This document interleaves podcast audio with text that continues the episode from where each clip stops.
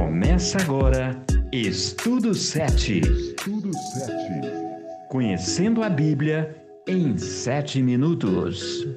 Eu sou Lucas Souza e chegamos ao final da série sobre Deuteronômio.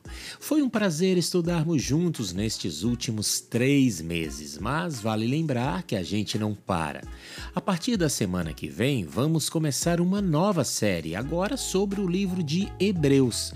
A carta aos Hebreus também cita o livro do profeta Moisés, que vamos terminar de estudar hoje. Por falar em Moisés, no episódio de hoje iremos focar nele. Veremos como a vida e o ministério de Moisés, assim como sua morte e ressurreição, revelam muito sobre o caráter divino.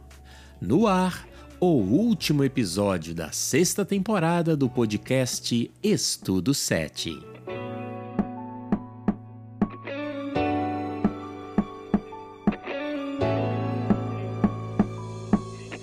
Além da abundância de alimento que o Senhor milagrosamente ofereceu no deserto, outra manifestação de sua graça foi a água, sem a qual o povo teria morrido.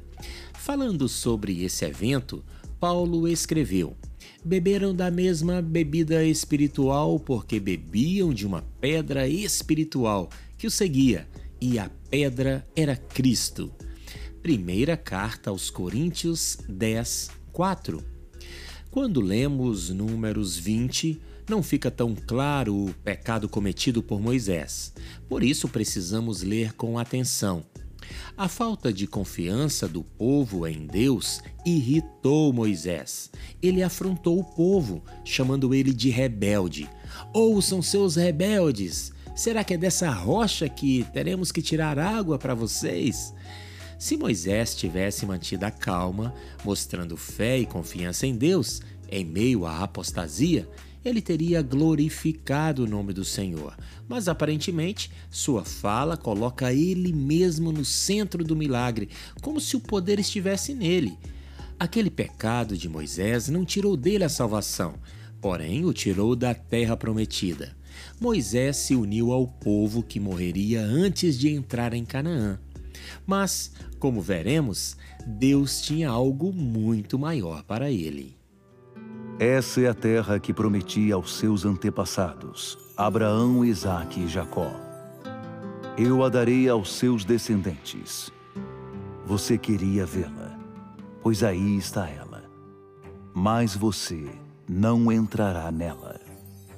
Moisés, o servo do Eterno, morreu ali, na terra de Moabe o próprio Deus o sepultou no vale na terra de Moabe. Ninguém sabe o local exato do seu túmulo até o dia de hoje. Deuteronômio termina narrando a morte de Moisés, mas precisamos ser sinceros, foi uma morte diferente. No alto do Monte Nebo, Deus mostrou a terra prometida e afirmou que o profeta não iria entrar nela. O próprio Deus lhe tirou a vida.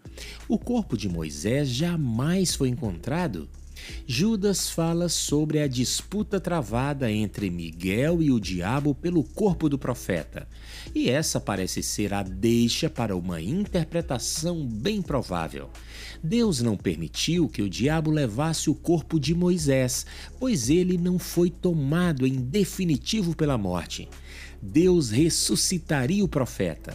A ressurreição de Moisés explica o fato dele ter aparecido na transfiguração de Jesus ao lado de Elias, o profeta que subiu ao céu sem conhecer a morte.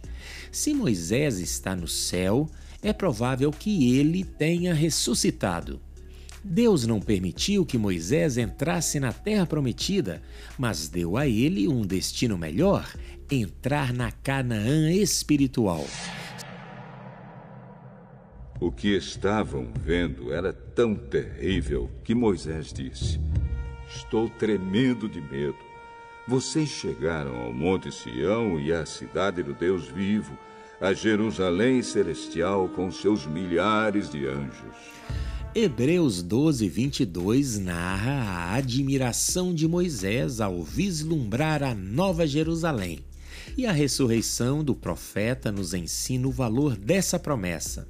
Moisés é o primeiro homem a ser ressuscitado, e isso prova que a promessa é verdadeira. Aos Coríntios, Paulo acrescenta: Se não há ressurreição de mortos, também Cristo não ressuscitou. E se Cristo não ressuscitou, logo é vã a nossa pregação e também é vã a vossa fé. Porque assim como todos morrem em Adão, assim também todos serão vivificados em Cristo.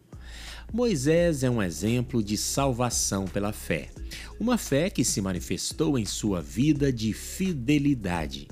Como vimos ao longo dessa temporada, em todo o livro de Deuteronômio, Moisés chama o povo a praticar fidelidade como parte da graça recebida. O mesmo vale para nós que recebemos a graça de Cristo e estamos na fronteira da terra prometida.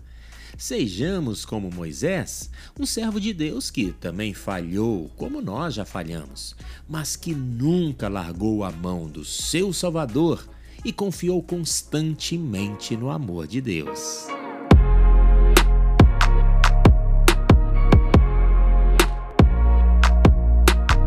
Final de mais uma temporada. No próximo episódio, vamos iniciar uma nova série, agora sobre a carta de Paulo aos Hebreus. Você não pode perder, vai ser demais. E nessa semana de festas e comemorações natalinas, quero desejar a você um feliz Natal. Que nosso Mestre Jesus viva em você e cada um de nós sejamos luzes em um mundo que precisa da paz que só o Cristo pode oferecer. Se você está ouvindo no Spotify, no Instagram ou em outra plataforma, não esqueça de compartilhar este link. Você ouviu o Estudo 7 Conhecendo a Bíblia em 7 minutos. Eu volto na semana que vem. Boas festas e fique na paz.